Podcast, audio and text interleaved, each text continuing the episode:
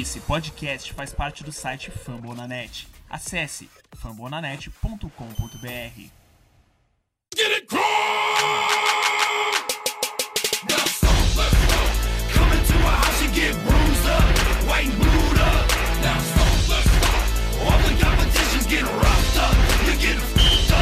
Fala galera, torcida do Colts. Aqui quem fala é o Pedro, diretamente do Rio de Janeiro. Estamos aqui para mais um podcast em parceria lá com o pessoal do Fambonanet, episódio 126. E nesse episódio temos um convidado muito especial, alguém que sabe bastante de draft, sabe bastante de NFL, Davis Chiodini. Fala aí, Davis, tudo bem? Fala, Pedro. Fala, torcedores dos Colts. Primeiro, obrigado pelo convite, obrigado por proporcionar essa participação. Prazer falar de draft, a gente está aí gravando há menos de 10 dias, né, da, do draft e tal. Vamos ver o que os Colts vão fazer aí. Os Colts não têm escolhido muito no primeiro dia nos últimos anos, têm feito algumas escolhas fora da curva, algumas deram certo, como Darius Leonard, outras nem tanto, e por aí vai. Então vamos falar um pouquinho sobre o draft, sobre o Indianapolis Colts. Prazer estar aqui com vocês. É isso aí, a gente que agradece, Davis, a sua participação. E aqui comigo, na, na bancada temos o William Borella também, que contribui lá com a gente lá no, lá no Fumble. Fala aí, William. Fala, Pedro. Fala, David. Prazer enorme receber David aí no podcast. Bora aí conversar um pouquinho sobre esse draft, ver o que, que tentar projetar um pouco do que, que o Chris Ballard tem pensado aí pro Colts. É isso aí. Para finalizar, temos o Lucas Martins, lá do Rochil BR. Fala aí, Lucas. Fala, Pedro. Fala, Borel. Davis, convidado especialíssimo hoje para falar de uma coisa que acredito que a grande maioria maioria dos torcedores da NFL gostam, que é o draft. Tá quase chegando, a espera tá acabando e eu acho que é uma ansiedade para todo mundo. É isso aí, bora lá pro, pro nosso primeiro bloco para começar esse podcast muito bem falando do draft. Bora lá.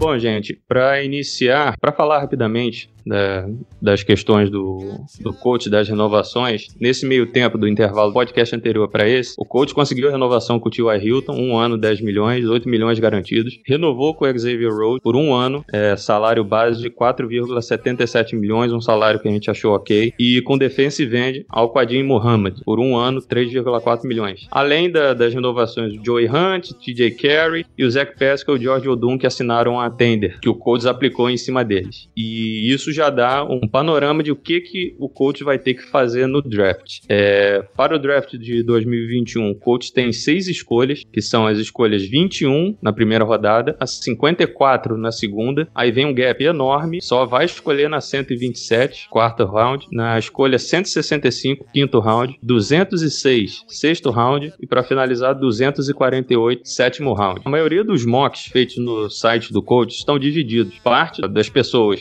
que fizeram os mocks escolheram é, tackle ou escolheram edge. E com apenas um escolhendo é, cornerback. cornerback escolhido foi o J.C. Horn. Nas opções de tackle foram divididas entre Sam Cosme, Christian Darisol e o Penny Sewell provavelmente já estaria escolhido, né? Por isso foram mais esses dois. E os edges, Jalen Phillips, Gregory Rousseau e Quitty Payne. Aqui no Brasil, o Fumble na Net, na pessoa do Danilo, fez um, um apanhado geral do site Draft Network, fez uma, um compilado de, das escolhas de 203 mocks do, do site geral. E surpreendentemente, 52,71% colocaram é, cornerback na escolha, na escolha do coach que foi o Greg Nilsson segundo. Então, Davis, pergunto a você, o que você vê como necessidade mais urgente do coach e o que, que você acha que vai acontecer de maneira geral nesse draft para o coach? Eu vejo assim, eu acho que é muito complicado a gente falar em necessidade em draft e isso é uma coisa que, que eu tenho procurado mudar e, e até eu fiz muito isso durante o o meu tempo cobrindo, né, nesses últimos quatro anos, basicamente, que eu tô com The Clock e tal, falando em necessidade, porque a gente tem que entender todo o contexto. Se fala em necessidade como se os times só tivessem um problema a resolver. É muito raro você chegar no draft com um problema só a resolver. É, os Colts não têm um problema só. Os Colts não estão a um jogador do, do Super Bowl. Eles não estão a um left tackle do Super Bowl,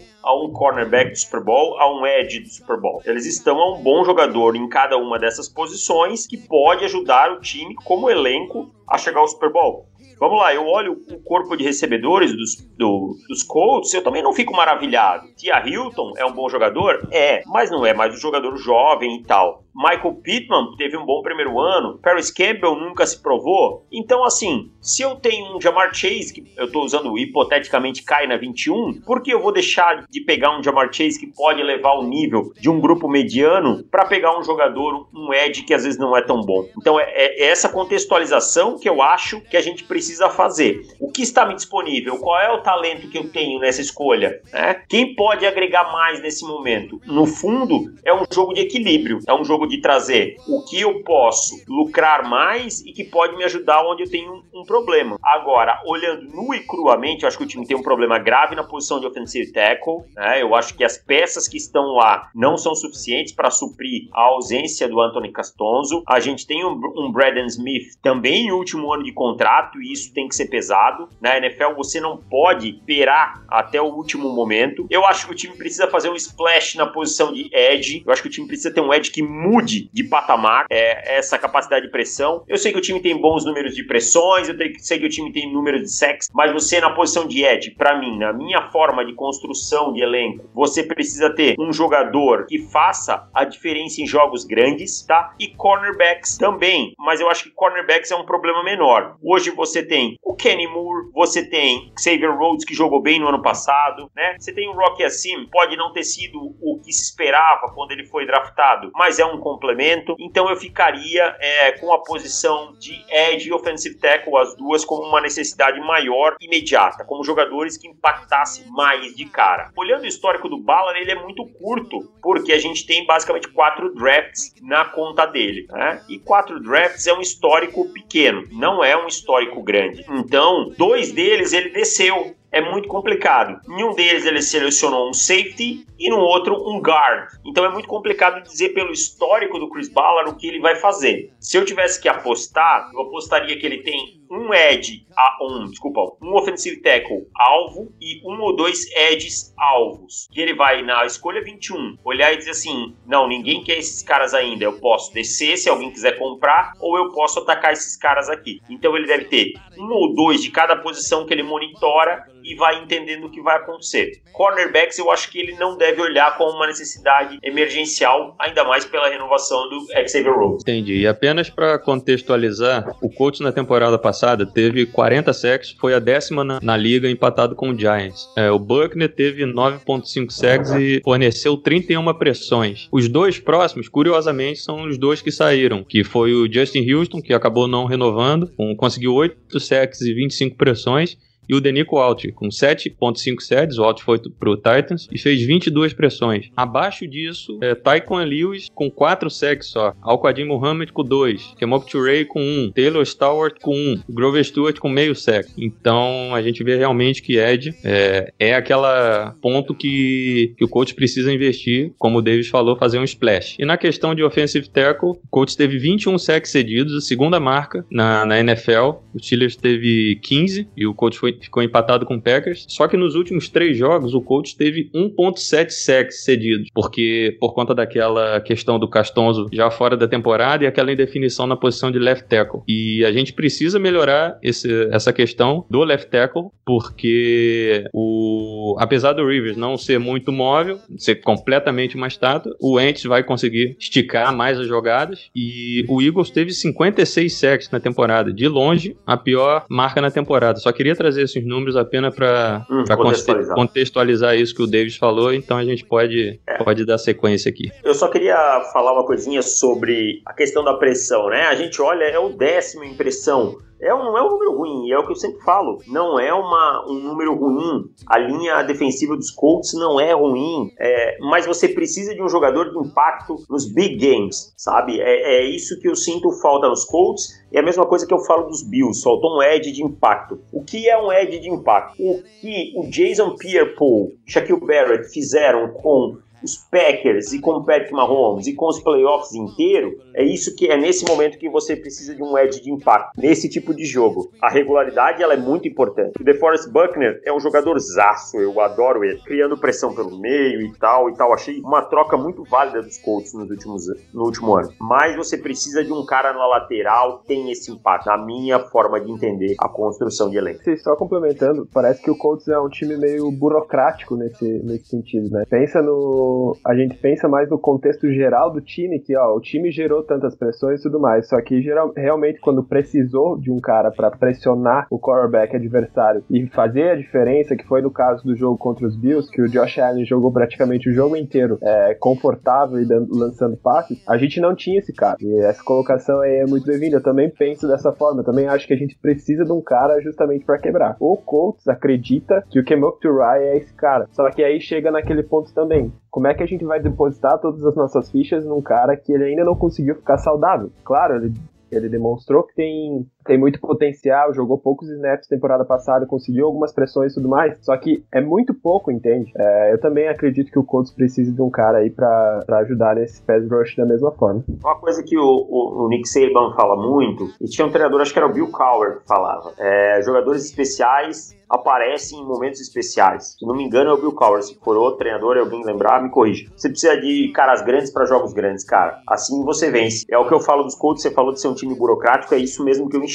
É um time muito bem montado. A minha maior crítica ao Chris Ballard é essa. É, tá faltando encontrar esse equilíbrio entre um time bem montado, que não é, se desespera, que não torra todo o dinheiro numa peça que depois vai te custar lá na frente. Eu acho que isso ele faz muito bem e manter uma linearidade de elenco, em manter em conseguir jogadores baratos, isso eu acho excelente. Mas em alguns momentos você tem que saber arriscar, você tem que saber puxar o gatilho. Eu acho que a troca pelo Carson Wentz foi um desses momentos. Carson Wentz pode estar em baixa hoje, mas é uma primeira escolha geral de draft, é um jogador que teve em nível de MVP ah, antes de se machucar, e depois eu acho que só colocar toda a situação dos Eagles nas costas do Carson Wentz é muito covarde. Em 2019 do Carson Wentz não é ruim, tá? É, teve momentos ruins, mas teve momentos em que ele jogou sozinho e levou o time nas costas. Então é a troca pelo DeForest Buckner também é um momento diferente, mas eu acho que o time precisa fazer mais esses movimentos para não perder uma janela. É, é essa é esse equilíbrio que eu acho que falta encontrar. É só pegando um pouco do que o Davis falou sobre jogadores grandes brilham em momentos grandes. Assim que o Ballard fez a, a troca do DeForest Buckner, o que ele mais mais citou foi o jogo do Buckner no Super Bowl contra o Chiefs, no, no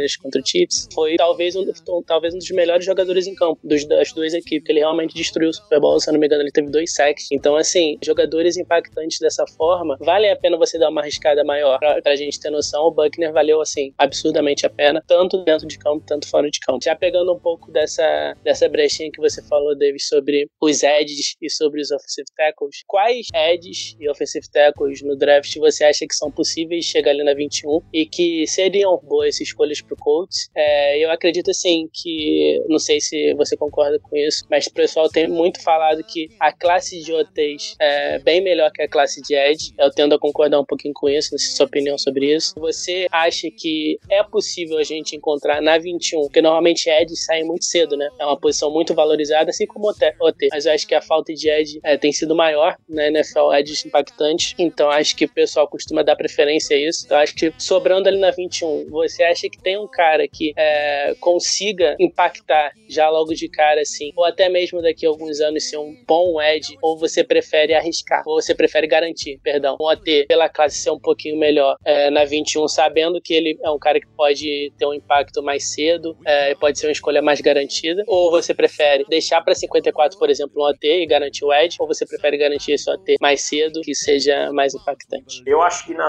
na 21 você vai ter OTs mais, ah, desculpa, Edges mais impactantes que OTs. OTs eu costumo dizer que tem um Big Three, né, que é Penny Sewell, Roshan Slater e Christian Derrickson. E eu acho muito difícil algum desses caras estar disponível na 21. E aí você vai ter o segundo bolo, que tem Tevin Jenkins, Samuel Cosme, Dylan Radumts, é, Lion Eichenberg, esses caras. Eu acho mais fácil um desses caras sobrar na 54, porque os Eds, todos eles eu tenho algumas dúvidas. Quit Payet tem problemas de tamanho. Jalen Phillips tem problemas com lesão, né? Teve concussões e tal. Gregory Rousseau, One Year Wonder. Então eu prefiro arriscar nesses caras, porque imagina assim, se os caras que são topo de classe têm dúvidas, você imagina o que tem para baixo, tá? Então eu vou aqui com o melhor edge disponível que eu acho que vai sobrar. Um Quid Payet, um Jalen Phillips na 21, e eu consigo ter um offensive tackle lá na 54 que pode render rápido. É, projetando, eu não acho tão difícil Lion Eichberg tá lá embaixo, ou um Jalen Mayfield que caiu muito e tal, né? E isso é uma coisa que eu bato palmas pro Chris Ballard. É, ele sabe muito bem não ler a bird dele. Isso é, isso é simples. Qualquer general manager tem o seu quadro na sua frente. Isso é muito fácil. É ler a bird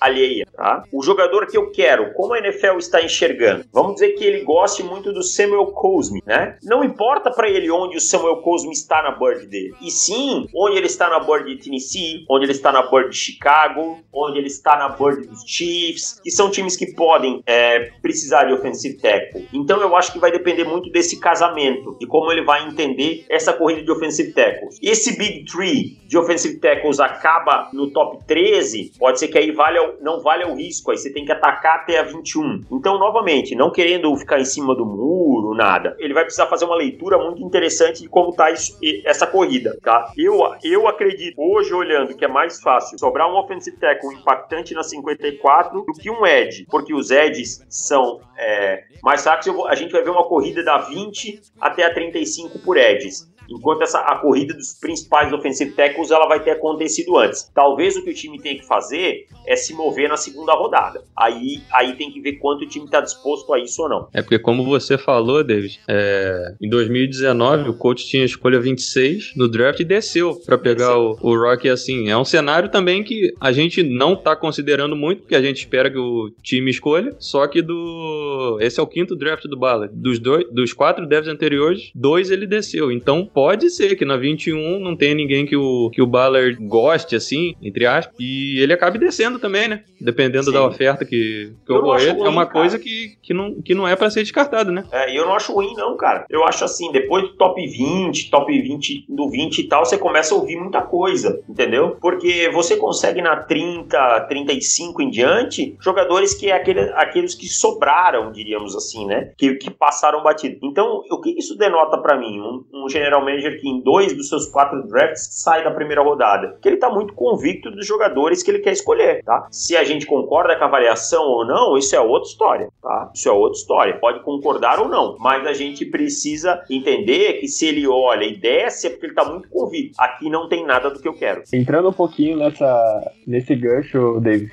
falou ali sobre o que o Ballard deveria fazer, eu queria te fazer uma pergunta meio capiciosa. Se você fosse o, o general manager do Colts e estivesse com, a, com as escolhas do Colts, prevendo um cenário que você imagina que vai acontecer no draft, porque obviamente o draft é. a gente não sabe o que vai acontecer, pode ah, ser que. O efeito dominó, né? É, exatamente. Mas prevendo alguma coisa que provavelmente você já deve ter pensado que mais ou menos vai acontecer, o que, que você faria se estivesse lá na 21? É, é, desceria, pegaria o, o melhor jogador disponível, atacaria um, um um edge, atacaria um offensive tackle. O que, que você faria se fosse o general manager do Colts? No meu cenário, olhando o que vai acontecer, tal eu vejo edges que são 1, 2 e 3 da classe disponíveis na 21. E aí eu não hesito em puxar o gatilho, tá? Se eu tenho um Quick Paye, um Jalen Phillips, um Gregory Rousseau, eu pum, tá? Porque eu acho que a gente vai ter saído o Big Three de, de offensive tackles, a gente vai ter saído um Tevin Jenkins, tá? E eu prefiro passar esse offensive tackle para trás. Eu acho que é, é cedo para Dylan Radomes, é cedo para a gente falar em Samuel Cosme, em Ryan Ashberg. Então eu vou confiar que eu consigo me mover depois ou que algum deles vai cair. Então se eu tô aqui, especialmente se o Quid Payet tiver, eu puxo o gatilho no Quid Payet. Esse seria o que eu faria.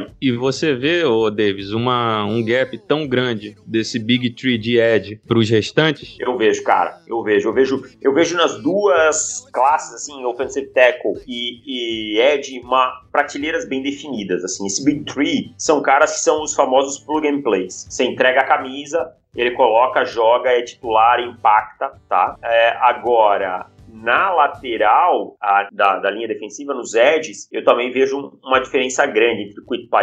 Apesar de eu ter dúvidas em todos eles, eu vejo Quit Payet, Jalen Phillips e Gregory Rousseau, talvez até Aziz Ojulari, como caras que podem impactar imediatamente. Aí depois você vai ter Ronnie Perkins, você vai ter Carlos Basham, você vai ter Joseph Osai, vários caras que eu não sei Eu tenho muita dúvida se no primeiro ano vão ter um impacto imediato. Pensando nos Colts como um time, pensando no agora, um time que tem que aproveitar janelas, esse tipo de coisa, eu quero jogadores que me impactem agora. Então eu iria de um Edge que pode me ajudar de cara. Tava falando do, dos Eds, dessas prateleiras e tudo mais. Eu tava pensando, se ou, todos eles têm um, um, certo porém, né? A questão do Jalen Phillips é um jogador que me agrada muito, só que eu fico muito assustado quando qualquer jogador entra na NFL com problemas de concussão, né? Porque concussão a gente sabe como é complicado. Eu até achava que a carreira do Luke Kuechly terminaria muito antes de tantas concussões que ele teve. É, entrando nesse, nesse quesito, o que, que você acha que o Colts precisa para ser um time de Super Bowl? Claro que a gente conversou ali sobre a questão do, dos edges, do offensive tackle, dos cornerbacks e tudo mais. Mas se fosse para resumir e chegar, porque eu acredito que se o Carson Wentz é, gerar de frutos tudo aquilo que o Frank Wright, e Chris Ballard, Irsay e todo mundo tá esperando que ele vai gerar, eu acredito que um bom quarterback ele meio que dá uma mascarada em alguns problemas, né? Se fosse para pensar no time do Colts como um time do Super Bowl, o que, que o Colts precisaria é, investir agora, assim, para que pudesse chegar? Um edge. Eu acho que o time precisa de um splash defensivo. Ainda mais um time que joga tanto em cobertura de zona, precisa de uma linha defensiva que crie pressão em jogos grandes. Para mim, precisa de um edge. Os Colts não podem viver sem um edge. Ah, precisa de um left tackle? Ok, eu concordo, tá? Mas eu acho que com algumas adaptações na linha, de, na linha ofensiva, você pode até mover o Braden Smith, se for o caso, nesse ano. É, você, você vai conseguir ter um aproveitamento. Você tem que botar o Carson Wentz no sistema que ele solte a bola rápido. Isso para mim é importante. Mas esse time sem um edge não vai impactar, tá? Você não vai vencer Patrick Mahomes sem pressioná-lo. Você pode ser pressionado, mas você não vai vencer Patrick Mahomes sem pressionar. Você não vai vencer Josh Allen sem pressionar. Eu acho que os Colts não podem olhar é, e pensar no Tennessee Titans, os Colts não podem pensar no Houston Texans, os Colts não podem pensar no Jacksonville Jaguars. Os Colts não podem olhar para o próprio umbigo, os Colts têm que pensar em Buffalo Bills e Kansas City Chiefs. Se eles conseguirem olhar e pensar como eu bato esses times, eles estão dispostos a brigar com esses times. Senão, eles estão aceitando que eles estão um patamar abaixo. É, até essa questão da linha ofensiva é engraçado, porque a gente está uh, acompanhando os jornalistas de lá falando sobre isso, e tem muito rumor sobre isso. Eu acho que só vai se, se concretizar mesmo após o draft para ver o que, que o Bala vai fazer, porque é, hoje pediram pro Dinheiros, ele deu uma, uma entrevista numa rádio de Indianápolis, ele falou que a pauta do Quinton Nelson ainda ser movido para left tackle, que ele acabou jogando alguns snaps ano passado, é, ainda tá na mesa, eles ainda estão pensando pensando nisso, que obviamente seria ideal se pegasse um, um tackle pronto para jogar e não puder, não precisassem mover ele, mas a questão do, da linha ofensiva do Colts, eu fico pensando no seguinte sentido: a gente tem quatro jogadores pelo menos na linha que são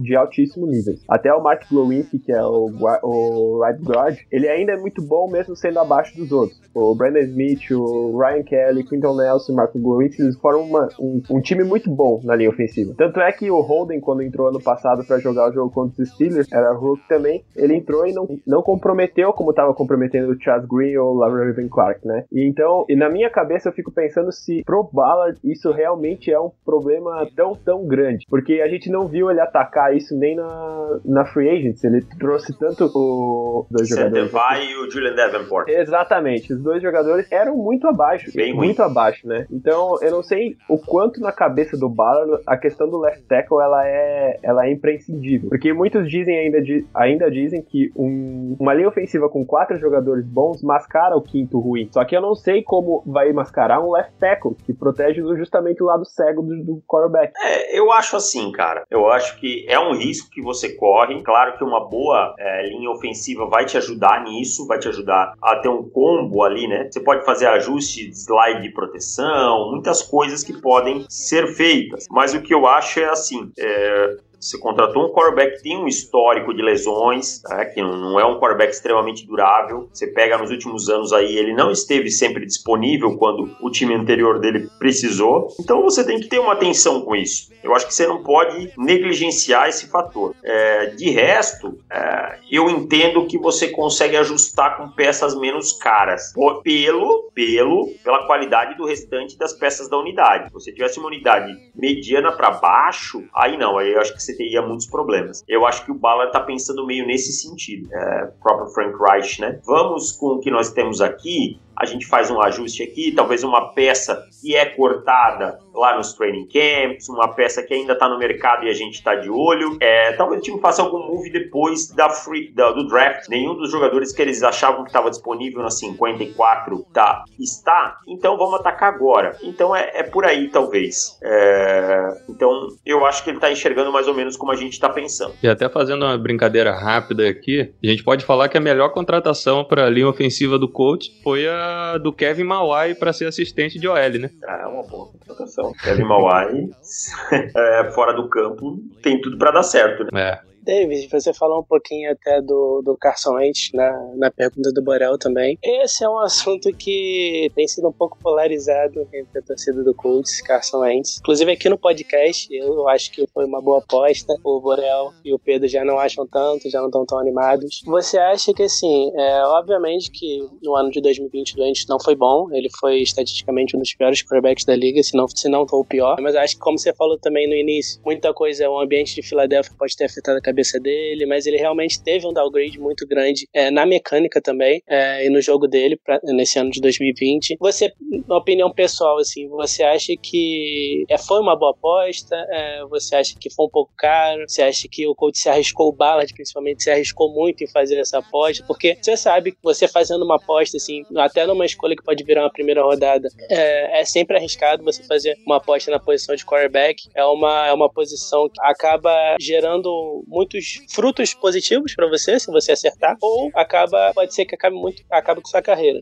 né, se você errar nessa posição. Então você acha que essa foi uma boa aposta do Ballard? Acha que pode dar certo? Ou você acha que tá na, mais com o Borel e com o Pedro e acha que foi uma aposta muito arriscada que não faria? Eu tô com o Borel e com o Pedro, eu não faria. Eu não sou um grande fã do, do Carson Wentz, nunca fui. É, sempre achei ele um bom jogador. Acho que ele teve bons momentos na liga, né? É, mas eu nunca fui tão fã dele.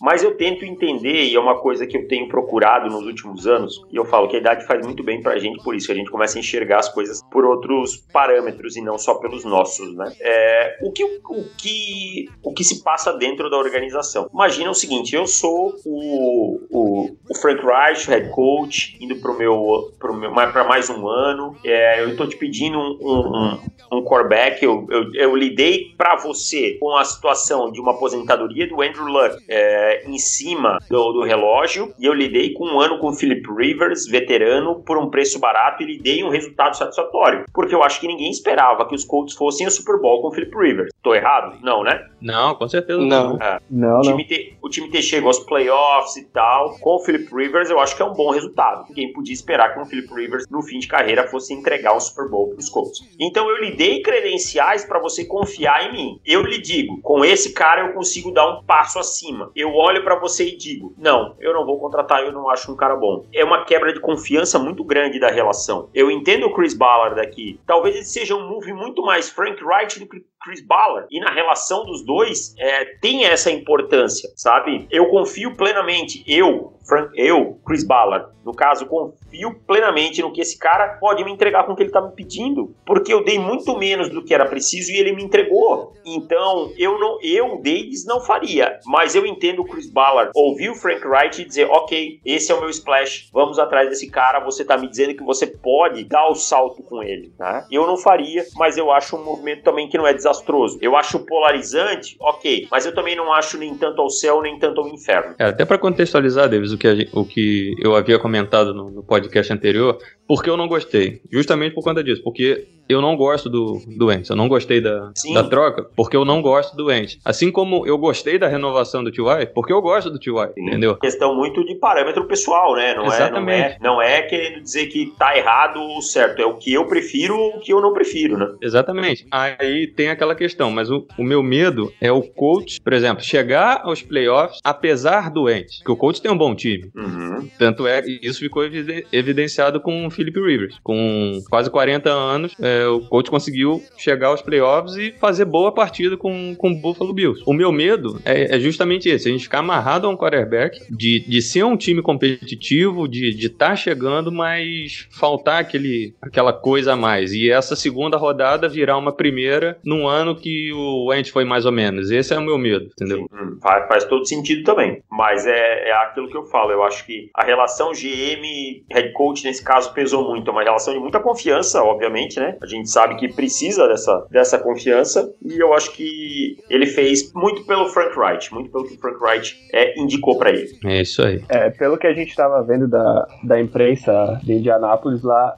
Agora que tá saindo também alguns vídeos sobre depoimentos do Wright, do, do Ant, uh, dá pra ver bem claramente que o pro Wright nunca teve outra opção, eu acho. Porque ele sempre gostou muito do, do Carson Wentz. Também saiu uma notícia, uma matéria do pessoal lá de Filadélfia explicando um pouquinho dos problemas internos do, do Philadelphia Eagles, que aparentemente era o Frank Wright que fazia a cola entre o Sim. Doug Peterson e o Carson Wentz. Nunca então, se deram bem. É, eles nunca se deram muito bem. Então era complicado. E aí entra num outro assunto assunto também que eu acho que assim, eu não gostei muito porque eu também não sou tão fã assim do Wentz. Só que eu vejo uma lógica no sentido de que eu acho que dentre as opções que eles tinham, eu acho que ela era a menos pior, digamos assim. Porque aí eu ia, eu ia te fazer outra pergunta justamente nesse sentido. Como que tá essa relação de quarterbacks no draft? Porque assim, se a gente chegasse no draft somente com o Jacob Eason de, de quarterback, que eu acho que não aconteceria, o Ballard daria um jeito de trazer um outro quarterback, pelo menos para disputar, sei lá, um Ryan Fitzpatrick, ou renovar com o Brissett, ou alguma coisa assim, eu fico pensando, o que, que aconteceria do Colts na 21 com esse mercado de quarterbacks tão, tão inchado? Porque subiram, uh, o 49 subiu para pegar quarterback, agora tem o Philadelphia Eagles falou que também que não, o, o Hurts não é, não é o titular, vai ter competição, pode ser que eles draftem um. É, o Carolina Panthers pode ser que, que vá atrás de outro também. Então, é, como é que tá esse mercado de quarterback para para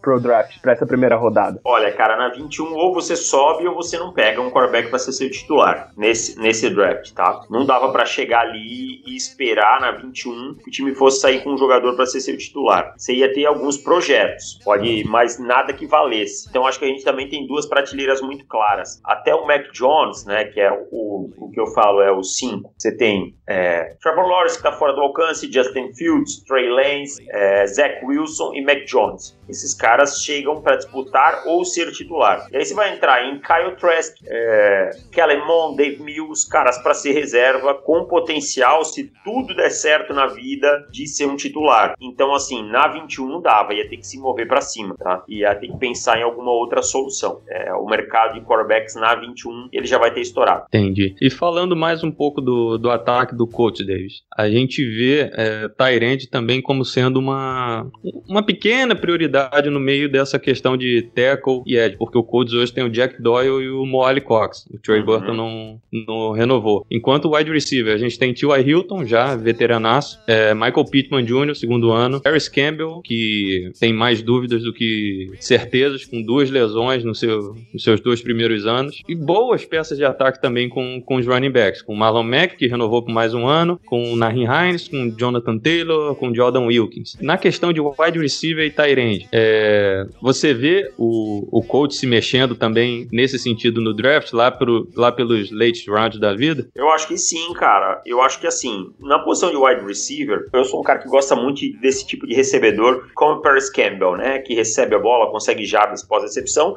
mas disponibilidade é a melhor, é, a melhor qualidade de um jogador, uma qualidade muito importante. Né? Talvez o time traga um jogador lá pela quinta, sexta rodada, sétima para ser um complemento. Eu acho que o Campbell deve ter a sua última chance. É, o Michael Pittman, eu acho que a gente vai ver uma transição. Se a gente tinha Tia Hilton, Michael Pittman, 1, um, 2, a gente vai ver um balanço para o Michael Pittman se tornar o número 1. Um, né? E ele, para mim, teve performances que dão esperanças que ele possa isso. O Tia Hilton chega para trazer essa profundidade, essa experiência no elenco. Mas eu não vejo, assim, grandes movimentos, jogadores. Eu acho que talvez algum jogador que possa ser desenvolvido mas o corpo de recebedores mais ou menos é esse aí para a próxima temporada. Tyrands de late rounds, ok, undrafted free agents, caras que possam é, contribuir e, e, quem sabe se desenvolver e aparecer. Mas eu não vejo o time fazendo muitos movimentos nesse sentido. Eu acabei esquecendo de citar o Zach Pascal também, né? Nesse, no meio desse corpo de, de wide receiver. Não é aquele cara que vai ter 100 jardas por, por jogo, mas consegue contribuir bastante também no, no jogo terrestre, consegue segurar sólido, bem. Né? É, ele é um cara sólido. Tem melhorou a questão de drop também, que 2018, 2019 assombrou ele. Na temporada passada foi bem, foi bem consistente. É mais uma, mais uma boa opção aí. É um bom jogador, eu gosto dele também. Acho um jogador interessante. É, só queria complementar essa questão do que a gente tá falando desses jogadores de boom, né, que o, que o Colts precisa dessa questão do impacto, tanto no, no edge como em outras posições. É, É, eu vou retornar novamente numa fala do Jim Irza, que ele deu uma entrevista pra, pra TV lá em Indianapolis, que ele falou que ele sente muita falta do Cole, justamente desse cara que era. que chama a responsabilidade no ataque no sentido de como foi Marvin Harrison, Red Wayne, Edwin James, etc. E eu tava vendo alguns mock drafts no site da NFL. Teve um é, Shirley Casserly, acho que é o nome do cara. Charlie Casserly, veteranaço. Ele, é, esse, tá bem ele, colo ele colocou o Kedar Tony na escolha do Colts na 21. Eu confesso que foi a primeira vez que eu vi é, um wide receiver sair do Colts na 21 nos mocks que eu tinha visto. Tu pode falar um pouquinho mais sobre ele,